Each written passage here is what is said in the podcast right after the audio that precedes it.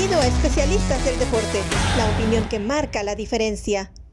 Hola, ¿cómo están? Y bienvenidos a esta nueva edición de Frontera a Frontera aquí en Especialistas del Deporte. Yo soy Roberto Abramovich, Verónica Rodríguez conmigo también. Qué alegría ver de nuevo a Vero. Con todo y Pikachu, tienes ayuda extra, eso no vale. Si fuera competencia, ya hubiera perdido. Ya voy ganando 1-0, mi querido Robert. Qué placer saludarte y a todos nuestros especialistas del deporte en una semana en donde, por lo menos en mi frontera, es decir, la Liga MX, como que hizo el calendario así con los ojos tapados, porque puso los dos clásicos que más llaman la atención o que podrían en teoría ser más espectaculares en la misma fecha. Pero eso quiere decir que hay muchas emociones de las que platicar el día de hoy. Así es. Oye, por cierto, vamos a hablar de Pumas. ¿Trajiste a Pikachu para tratar de resolver el problema ya en CEU? ¿Cómo le vamos a hacer, Robert? Espero que tú me traigas soluciones. O sea, necesito tu ayuda. Necesitamos ayuda de todas partes porque sí, y lo vamos a estar platicando más adelante. Obviamente, para ahorita ya todos saben que, que, Rafa Puente no es más el técnico del equipo universitario, pero desgraciadamente no creo que sea la única solución. Sí, el proyecto era insostenible, pero ¿qué más vamos a hacer para que Pumas pueda levantar y estar en los lugares que merece el equipo, la institución, la historia, los títulos, la afición, ¿no? Absolutamente, pero vamos al Acro primero para hablar del América y el Guadalajara. Órale. Y digo América primero en vez de Guadalajara, no solo porque ganó, porque juega casi de local allá en el Acron. Ha jugado 15 partidos en el nuevo estadio de Chivas y tiene 8 victorias, incluyendo este que fue el más apabullante, cuatro goles a dos, estuvo 4-0 en un momento.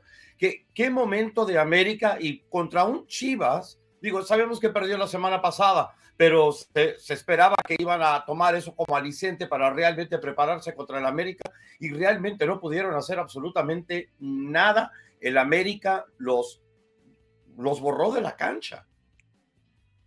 Robert, tienes mucha razón en platicar de ese dato, ¿no? De las, de, las victorias que tiene el equipo americanista en el estadio de Akron, porque estamos acostumbrados a que Chivas ha pasado por malos momentos y América al contrario, ¿no? América ha sido muy estable en los últimos torneos y por eso se daban este tipo de estadísticas. Y había la esperanza que se empezaran a borrar, sobre todo porque Chivas venía en un buen momento. Había hecho un torneo hasta ahora sólido, el proyecto de Paunovic pintaba para bien. Bueno, pinta todavía, no, no podemos borrarlo, pero la verdad es que este tipo de clásicos que se juegan absolutamente con todo y que son tan importantes, pues claro que pegan eh, en la parte anímica, eh, deportiva, futbolística, eh, de la afición también, en donde el América se hace más fuerte, el América vaya que, como bien dices, los borra de la cancha y Chivas con el problema que ha tenido durante también los partidos pasados, el problema de contundencia. Y creo que así como se vio en Chivas, creo que sucedió lo mismo con Tigres, ¿no? Que también lo vamos a estar platicando más adelante, pero fue la tónica de los equipos que no pudieron ganar su clásico. La falta de contundencia, que, híjoles, cuando ves el marcador parece escandaloso, y eso es lo que preocupa para un equipo como el Rebaño Sagrado. Sí, la verdad, digo, es un partido y no, lo voy a llevar más allá porque no vamos a creer que de repente es un enorme problema y que tiene que cambiar muchas cosas. Claro. No, es un partido, fue un clásico y, y estas cosas suceden, lo que llamamos gajes del oficio. Pero a mí lo que me preocupa de Chivas, algo que mencionaste, la falta de contundencia. Se, pasaron como estrategia tratar de mandar muchos centros a la olla, pero ninguno de los remates parecía para caer a puerta. Entonces todo pasaba a un lado o por arriba, pero realmente no vimos que hubo serios apuros en lo que fue la meta de Mondragón. Eh, estaba casi, casi tranquilo. Y es más, el primer gol de Chivas que viene, que ya cuando ya estaba 4-0 el marcador, es un autogol. El segundo gol ya viene en un regate ahí en el área y, meten el gol y todo, pero el América realmente no sufrió mucho, aunque claro, cuando ya estaba 4-2 y quedaban unos 15 minutos, creo que la fanática de Chivas estaba pensando que quizás se podría obrar un milagro. Emilio Lara, que bien lo mencionas, mala suerte en meter ese autogol. Y digo mala suerte porque era el único canterano americanista presente eh, en la cancha. Y vaya que, que, ha dado de qué hablar para bien. Es un joven que tiene muchas cosas positivas, que esperemos que este tipo de situaciones no le pesen en un futuro, porque vaya que, ha sorprendido para, bien y se ha establecido en un equipo que no es fácil un canterano de la América que encuentre una posición eh, con el Tan Ortiz o bueno, con, un equipo, con el plantel como lo tiene el equipo americanista. Em, las Chivas, híjoles, mi Robert. Bien dices, es un tropezón de esos que cuestan caros, sobre todo mentalmente, y ese tropezón que, que híjoles, que son, no me gusta usar esta palabra, pero en un clásico creo que sí lo merece. Son este tipo de derrotas que son humillantes. Más no se tendría que llegar al ofensivo. Entiendo, por ejemplo, y lo veníamos platicando en el chat, ¿no? Antes de grabar lo de Henry Martín y el festejo tan polémico que le dio la vuelta eh, a las redes sociales y que, y que se hizo tan presente y se hizo viral. Obviamente, ya sabemos que Henry Martín le gusta celebrar como sus ídolos, lo ha hecho eh, con, con Cuauhtémoc Blanco anteriormente así, eh, con Oribe Peralta y una vez más aludiendo a Cuauhtémoc Blanco, ese festejo se había dado en el Estadio Azteca en los noventas en un partido frente al Celaya, ¿no? Y, y que tiene esa rivalidad con Félix Fernández, que aquí está la cuestión para mí.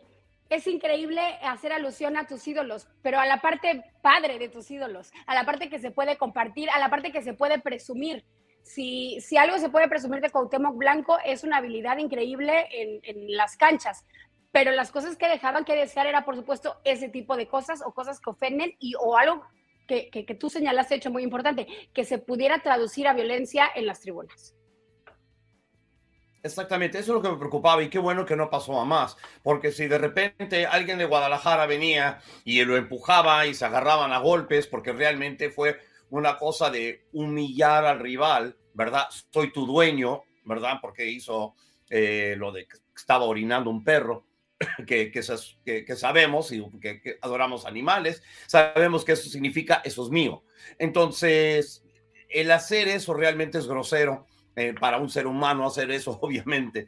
Y para hacerlo en un estadio, en una rivalidad, el estadio contrario, una rivalidad tan fuerte como es la del América y el Guadalajara, y qué bueno que no se llevó a más dentro de la cancha y no se llevó a más dentro de la tribuna donde pudo haber sucedido. Y si yo soy la Federación Mexicana de Fútbol o los jefes de la Liga MX, yo le pongo un castigo ejemplar, no tanto de suspensión, pero definitivamente de multa para que esto, perdón, disculpen, para que esto no vuelva a suceder. Es el problema. No quiero que vuelva a suceder porque no quiero que esto se traduzca a una violencia dentro del estadio, que, que, pase a más. Y tú y yo estamos hablando durante el fin de semana, digo, la capacidad del Akron es arriba del 45 mil, un poquito menos de 50 mil, y estaba lleno, sin embargo, solo se vendieron 38 mil y pico de boletos, ahorita te doy el dato exacto de, de cuánto era pero me estabas diciendo que no se puede vender todo el estadio porque tienen que mandar, tienen que dejar separado a la afición. 38.834 fue la entrada en un estadio que tiene una capacidad muchísimo más. Entonces, cuando ves este tipo de situaciones, esta es la razón por la cual no se pueden vender 10 mil a 15 mil boletos más, porque están muy preocupados de que vaya a haber un incidente terrible. Ahora, Eh, en cuanto a lo de Henry, a mí me gusta este jugador que es muy inteligente, que de manera inmediata salió a pedir disculpas, tomando la dimensión de lo que había sucedido y explicando, por supuesto, de su parte. Yo estoy segura que de Henry no se va a repetir, porque tomamos eso, pero también había otras cosas bien positivas de Henry Martín del equipo americanista, por ejemplo, de un niño que está en fase terminal, que está sufriendo una enfermedad y que lo llevaron eh, a los entrenamientos, que han comido con él, que lo hicieron vivir un día como un jugador. O sea, hay cosas positivas y creo que de eso se trata la carrera de Henry Martín y siempre lo ha dejado bien claro. Creo que este es un tropezón sí. de que sí se va a poder levantar y que sí entendió la lección. En cuanto a, a lo del estadio, decíamos, 38 mil fueron los que asistieron. No sé si lo hicieron por cuestión de seguridad. Eso es lo que hacen en Ciudad Universitaria. O sea, no sé si esta fue cuestión de que no vendieron todos los boletos o que sí lo hayan hecho por seguridad para dejar los espacios como lo hacen en CEU, por ejemplo, para evitar que las aficiones estén tan cerca y que los accesos tengan como más movilidad y demás. No sé si eso haya sido la decisión misma de, de Guadalajara para, para, mantener la paz, sobre todo una rivalidad que es tan fuerte y que, como bien dice Robert, tienen que, que tomar con pincitas para que toda la familia que asista a un estadio pueda estar segura. No, absolutamente, digo, eso es lo que queremos. En cuanto a, en, cuanto a la goleada y lo que signifique y tal, para mí no, no es tanto la goleada, sino cómo se va a levantar Chivas después de esta goleada, qué es lo que van a hacer la semana entrante. Para mí, eso es lo importante de Chivas. Ya perdieron. Próximo partido, que va a ser el primero de abril, es otro clásico para ellos. Juegan contra el Atlas, juegan en el Estadio Jalisco. Entonces, sabemos la importancia de ese partido y especialmente contra un Atlas que viene revivido después de cuatro goleadas de 4 a 0 que ha tenido en, este, en sus últimos dos partidos. Entonces va a ser un duelo muy, muy interesante el de Chivas Atlas y vamos a ver cómo se recupera. También para Chivas, la muy buena noticia es que regresó Alexis Vega. Entonces, con Alexis Vega, que pudo jugar algunos minutos en este partido y ya lo están incorporando de nuevo dentro del equipo, eso va a ayudar muchísimo a, a las Chivas de Panovich. Y si te parece, Robert, con eso, eh, con el regreso de Alexis Vega, pasamos a lo que sucedió también en el Clásico Regio número 129. Esta vez se llevaba a cabo en el Volcán. Sabemos que la afición eh, del norte son de las más entregadas y que hacen una fiesta, sobre todo de un clásico de esta índole. Quiero destacar que en el Clásico Nacional de repente nos quejábamos de 0-0 o que eran carentes de emoción y creo que cumplieron y rebasaron las expectativas. Fue un gran partido. No lo mismo, no sentí lo mismo con el clásico regio, en donde me parece que faltó emoción. Y ahí está la tónica, una vez más, de los Tigres del Chima Ruiz, que a lo mejor la afición por ahí no se encuentra muy contenta. En cinco partidos solamente han podido anotar tres tantos, a pesar de tener una ofensiva tan poderosa como, como tener jugadores como Guiñac, Córdoba, Nico Ibáñez, eh, Quiñones. Entonces me parece que por supuesto se espera más. Y con la calidad de planteles que hay, Robert, a mí me parece que ese clásico regio quedó un poquito de ver de emociones. Bastante, aunque, aunque ese gol de Luis Romo es absolutamente ah, espectacular. digo, de, cómo le pega, digo, Manuel, Nahuel Guzmán se quedó absolutamente parado como estatua viendo ese balón. Y era como un, un lanzamiento de nudillos en el béisbol, porque el, balón parecía que no, no se movía, bueno, el balón en sí se movía, pero que no giraba, no rotaba, nada más iba con esa dirección. Fue un espectacular, espectacular golazo. Ojalá hubiéramos visto más, ojalá hubiéramos visto más acercamientos, pero no, no fue así. A veces los clásicos, así como las finales, llegan a quedar debiendo. Qué bueno que el de Chivas contra América no, no quedó debiendo en cuanto a emociones, nos brindaron seis goles este sí quedó debiendo, pero también Monterrey no se va a quejar. Monterrey fue a casa ajena, Monterrey hizo lo suyo, Monterrey ganó y Monterrey tiene una ventaja de 11 puntos en la tabla de posiciones. Ellos felices de la vida. Y felicidades a mi buen amigo Tato Noriega, por cierto.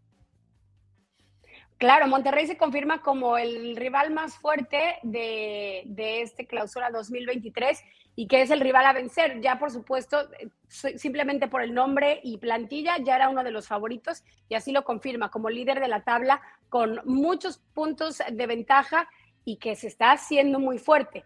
Eh, eso en el clásico regio, pero, pero y, bien con Monterrey. Y Tigres me parece que el Chimarroy son subibajas, ¿no?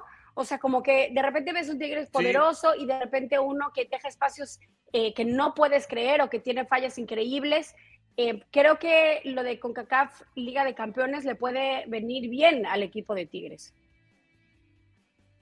Pues vamos a ver, la verdad es que no han jugado tan tan bien. Dominaron a Orlando allá en el volcán, sin embargo quedaron 0-0. Orlando City hizo su negocio, jugó muy bien. Entonces, luego en el partido de vuelta, consiguen el gol que los pone arriba. Orlando empata sobre, hay sobre el final, pero ya que hay gol de visitante en CONCACAF, donde ya no existe en el resto del mundo, entonces todavía tienen que buscar un segundo gol. Casi, casi lo consiguen, pero no, entonces no lo hicieron. Entonces termina sobreviviendo Tigres y ahora van, regresan a casa y no pueden conseguir una victoria contra, contra Monterrey. Yo no sé si Tigres no está jugando su mejor fútbol y quizás llegarán mejores momentos cuando eh, salgan si es una racha mala y creo que es una racha mala más que ser un equipo que, que está quedando mucho a deber y que no van a jugar bien el resto de la temporada. Creo que sí van a salir de esta racha. Creo que tienen demasiado talento como para mantenerse jugando de esta manera, pero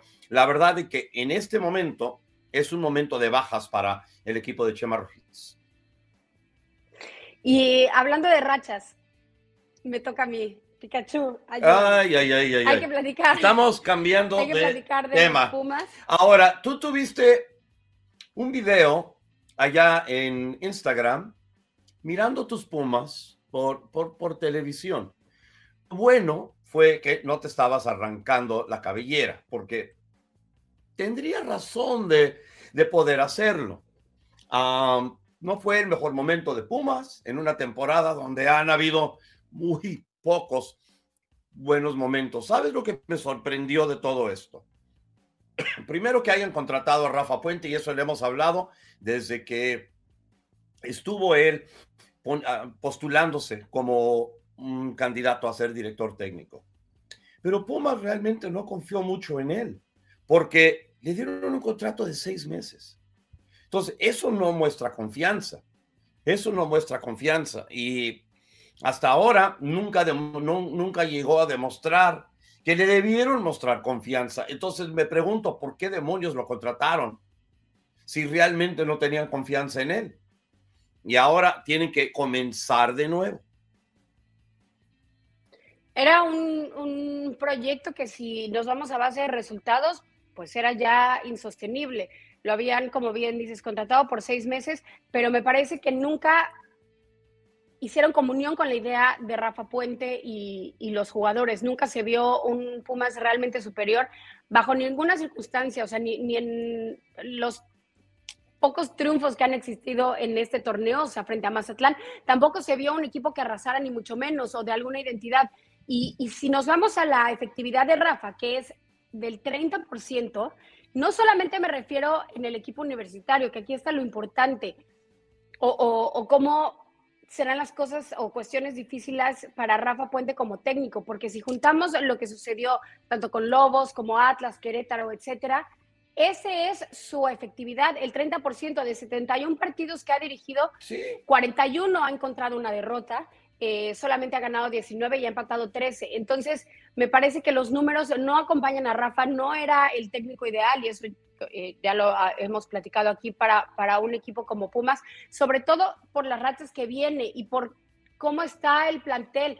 Me parece que, que, que Pumas llegó absolutamente con todo, queriendo ya sumar de a tres. De hecho, vimos una llegada importantísima de Del Prete que no se concreta, pero después, una vez más, otra indisciplina que entonces acaba afectando una vez más el resultado del equipo. Es decir, de 12 jornadas, eh, han tenido seis expulsiones. O sea, este tipo de cosas no se puede permitir en ningún equipo porque entonces los resultados no te van a poder acompañar.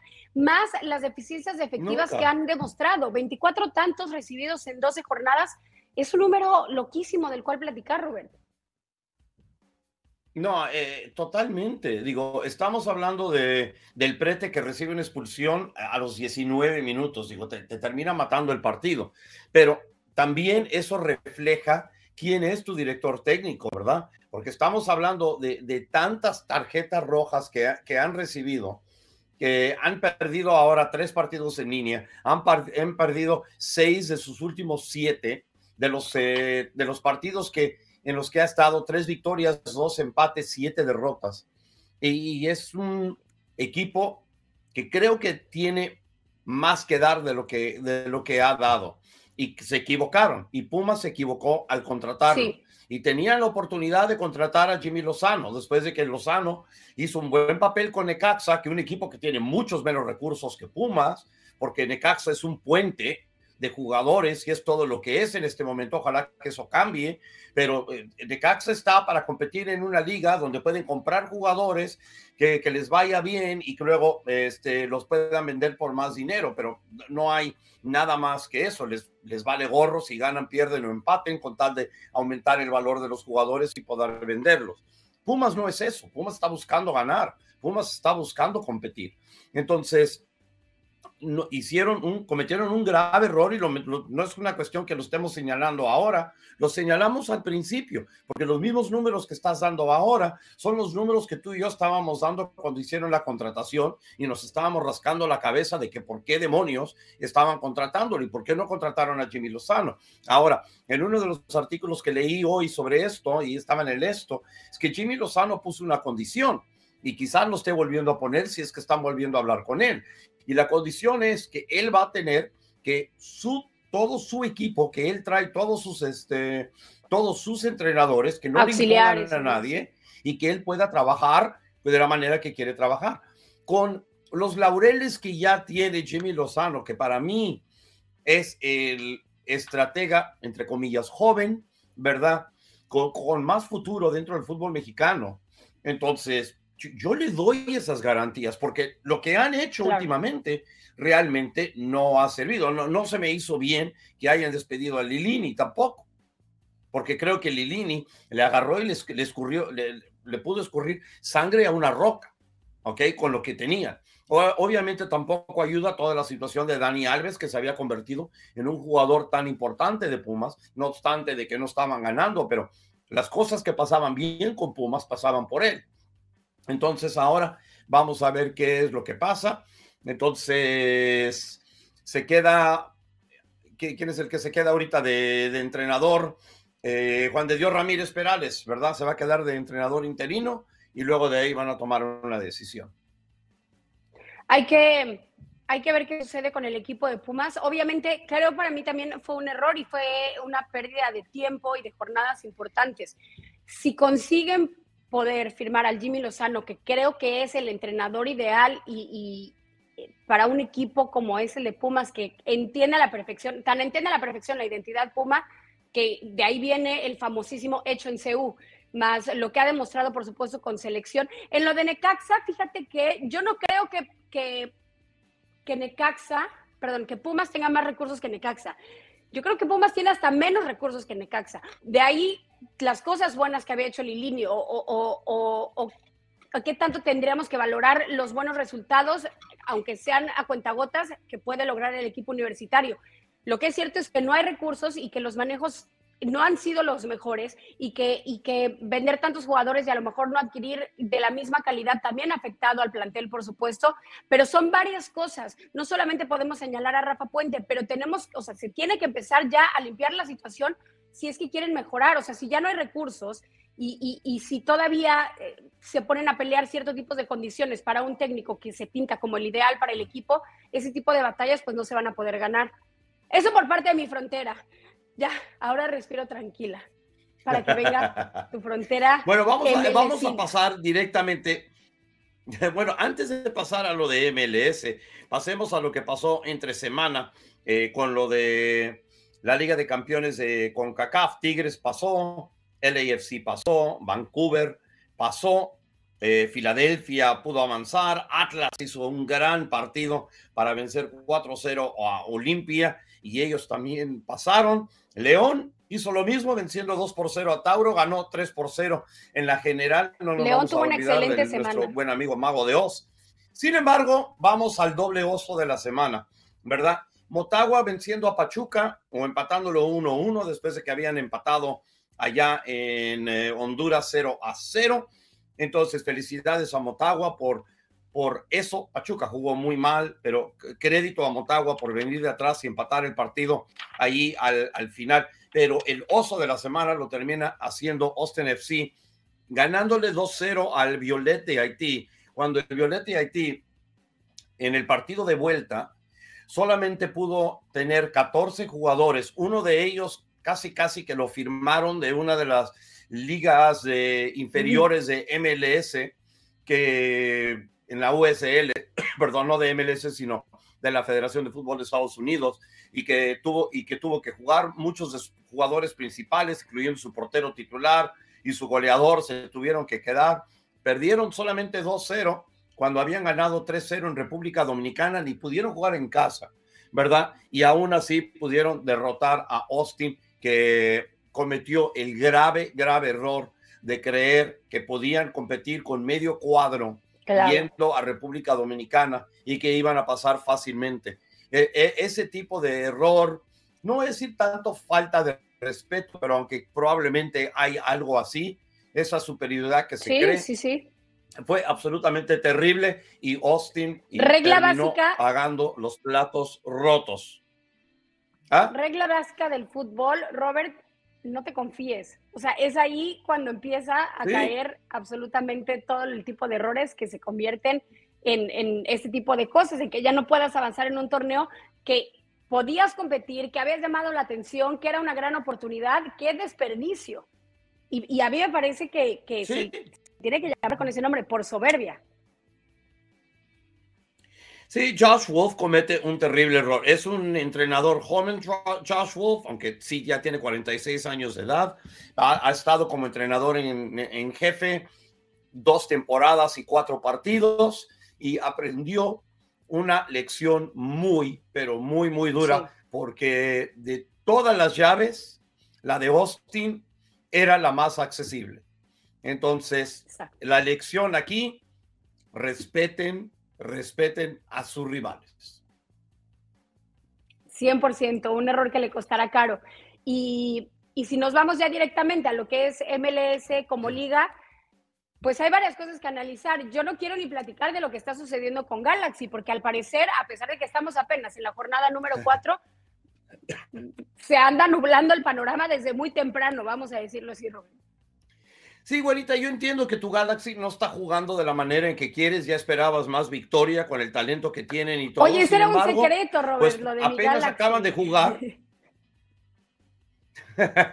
Oye, pues es tu Galaxy, ¿no? Tú me, tú me has dicho que, que ese es el equipo que le vas. Yo he tratado de convencerte de que te vengas al lado azul, aquí celeste, de New York City FC. Sin embargo, continúa resistiendo y digo, lo respeto, lo, lo respeto bastante, pero vas a tener que sufrir un poquito porque el equipo tiene lesiones y lesiones serias, especialmente con la de Chicharito. Eh, Jovelic está jugando, Jovelic está jugando bien, lo hizo bien contra, contra Vancouver, pero de todas maneras terminaron empatados un gol a uno. Leardam con el gol del, del empate para Los Ángeles, pero hasta que regrese Chicharito realmente les va a hacer bastante falta tener este jugadores que puedan meter goles, aunque Ricky Puig es un jugador que realmente ayuda muchísimo en la media cancha y tuvo él un buen partido. La verdad es que sí, vaya que me ha tocado sufrir, o sea, en mi frontera y en la otra frontera. Eh, con el equipo de Galaxy, que la verdad no pinta para bien. Solamente dos puntos y dos goles anotados en este inicio de, de torneo. Pero otro que es completamente distinto al panorama, me parece que es Atlanta, y lo veníamos platicando antes de empezar a grabar, y las cosas buenas que ha demostrado, ¿no, Robert?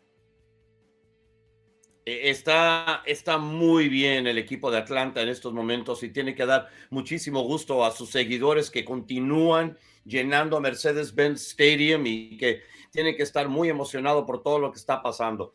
Le pegaron cinco goles a uno a los Portland Timbers y me siento mal por Giovanni Savarese, por todos los problemas que están teniendo allá en cuanto a jugadores. Faltaban seis jugadores para, para Portland. No es que hayan alineado con solo cinco, pero digo en general, faltan eh, seis jugadores y realmente les dieron un baile allá en Atlanta. Y lo que estamos viendo es la gran calidad que tiene Tiago Almada. Almada que fue parte de la selección de Argentina, que fue al Mundial y fue campeón, solamente jugó un partido, pero obviamente como cualquier jugador que está en un plantel, juegue en el partido, no tiene que aportar mucho, especialmente en las prácticas y todo lo demás. Y estamos viendo cómo el valor de Tiago Almada continúa aumentando y aumentando. Y estamos viendo no solo lo que puede poner en la cancha, sino lo que puede poner a nivel de la liga en otros departamentos. O sea, el negocio de MLS de importar jugadores jóvenes, especialmente de Latinoamérica, y luego poder venderlos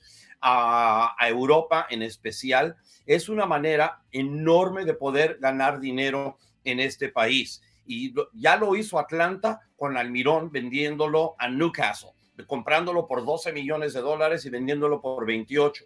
Y aquí vamos por lo mismo, porque por Tiago Almada pagaron ellos un récord en ese entonces a Vélez Sarsfield de 16 millones de dólares. Fue la adquisición más cara en la historia de la liga, pero se espera que ya le pongan un precio de arriba de 30 millones de dólares, que sea este verano o al final de la temporada en diciembre, y es muy, y se ve muy, muy posible, muy probable que vayan a haber varios equipos que van a estar buscando buscándolo porque es un jugador joven que puede hacer de todo y es especialista en tiros libres. El gol de tiro libre que él mete, la curva que le mete el balón, es impresionante y pone el balón en la horquilla. Digo, es excepcional lo que está haciendo y cómo está haciendo jugar a Atlanta United.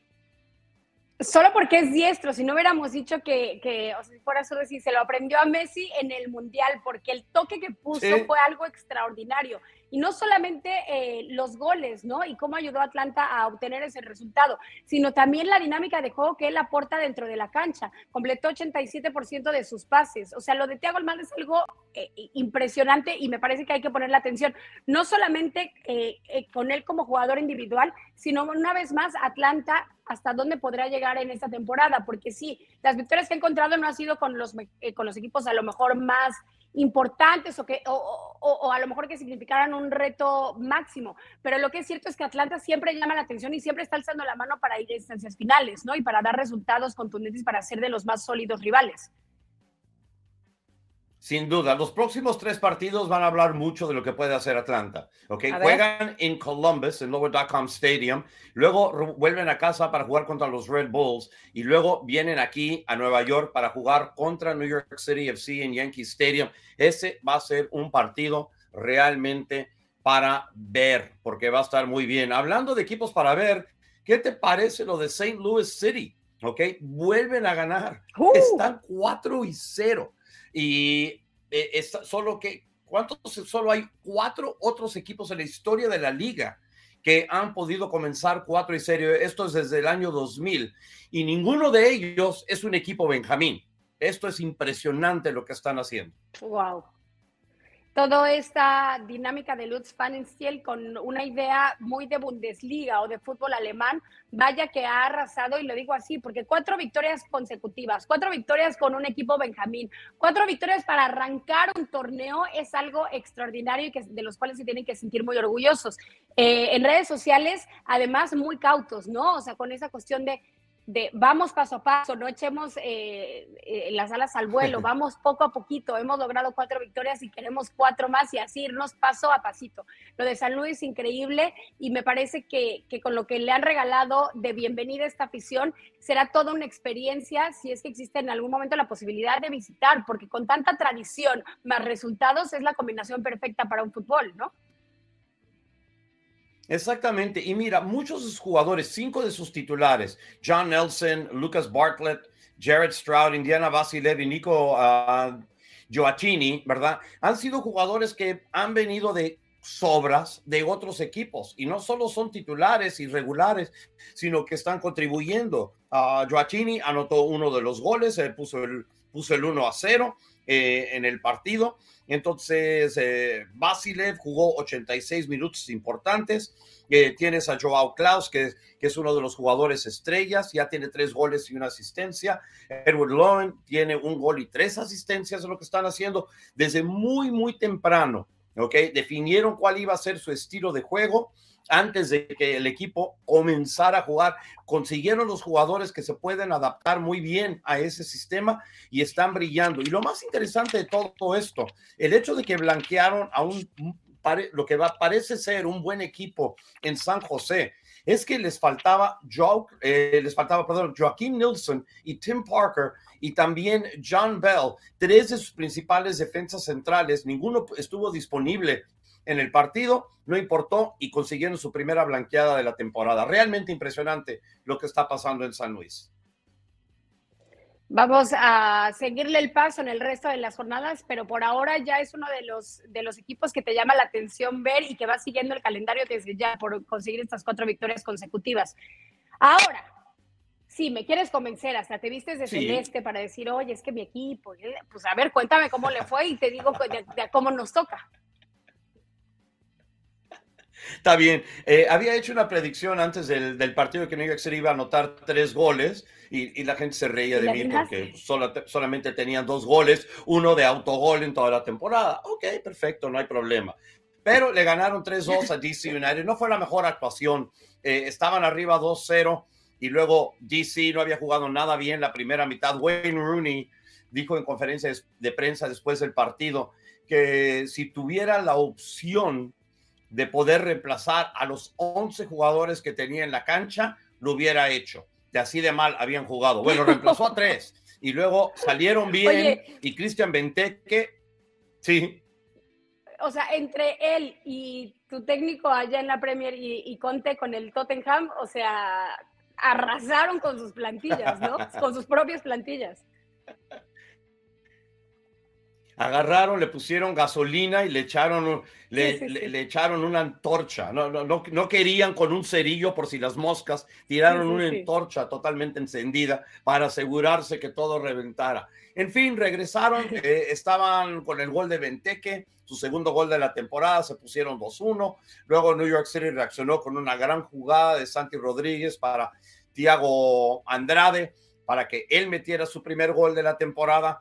Pero luego un minuto después terminan otra vez anotando y pusieron 3-2. Las cosas se pusieron color de hormiga, pero al final de cuentas New York City ganó. Entonces, tres partidos en línea de New York City sin perder, dos partidos de local, dos victorias para New York City, las dos por un gol, pero está bien, no hay problema ahí. Ahora eh, van de visitante a Houston, que ganó este fin de semana, eh, y luego a New England y luego regresan para tres partidos de local, comenzando con ese partido en Yankee Stadium contra Atlanta. Y en cuanto a los jugadores que vienen, porque según había dicho el equipo, que iban a traer todavía cinco o seis refuerzos más antes de que se cerrara la ventana de transacciones que termina el 24 de abril. Richie Ledesma parece que ya viene en camino. PSV ya anunció que va a salir a préstamo, es el equipo donde está en Holanda.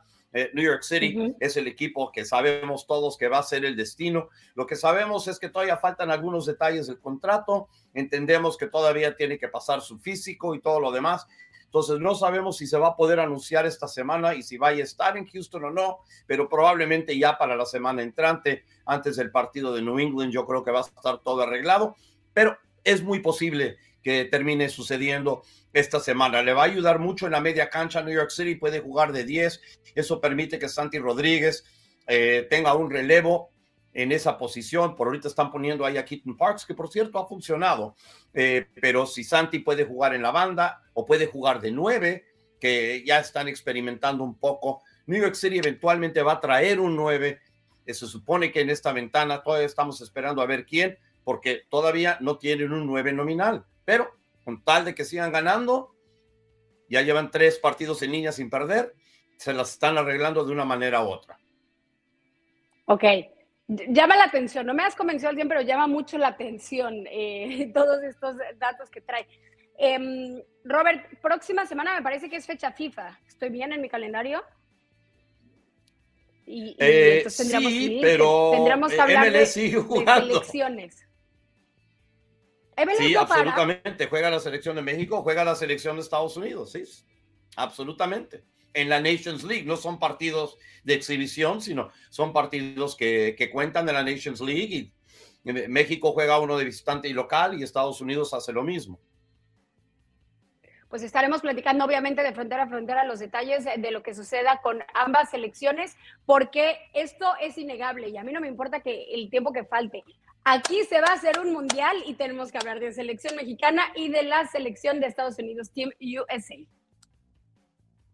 Exactamente. Y ahora que se está expandiendo el mundial, otra vez, ¿verdad? Porque van a ser grupos de cuatro es muy posible que terminen viendo más partidos en México, más partidos en Canadá y obviamente más partidos en Estados Unidos, porque se necesitan tener más partidos de la manera en que han arreglado los grupos. Entonces, eso es buena noticia para la fanaticada. No creo que sea tan buena noticia para los jugadores y para los equipos que están rezándole a los dioses del fútbol que nadie se lesione o que se canse demasiado porque están pagando mucho dinero por ellos para que ellos puedan ganar títulos.